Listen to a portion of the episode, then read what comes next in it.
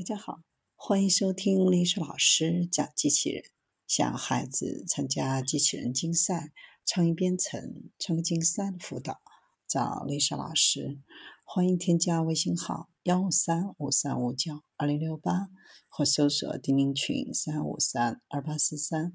今天历史老师给大家分享的是 Jocks 自主机器人。自亚马逊收购自动驾驶公司 Jocks 以来，已经过去了将近六个月。如今，该公司完成了首款自动驾驶汽车的研发。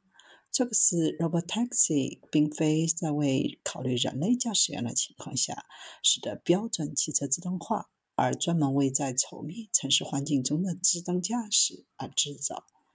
它只有3.63米长。这使得 Robotaxi 成为汽车工业里最小的汽车之一。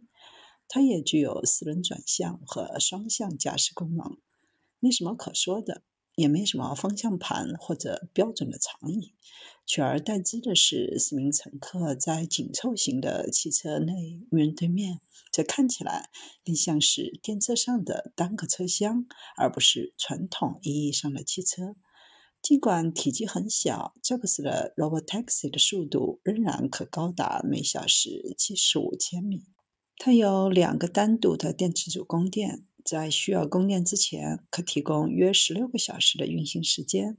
因此，一个 Robotaxi 应当能够在需要上电之前完成一天的工作。该车还具有一些独特的安全功能以及非常规设计。其中专门为双向设计而构建的安全气囊系统，所有四个座位都获得了相当于五星级的碰撞安全保护。同时，摄像头、激光雷达和雷达系统从四个角提供了二百七十度的视野，基本上消除了盲点。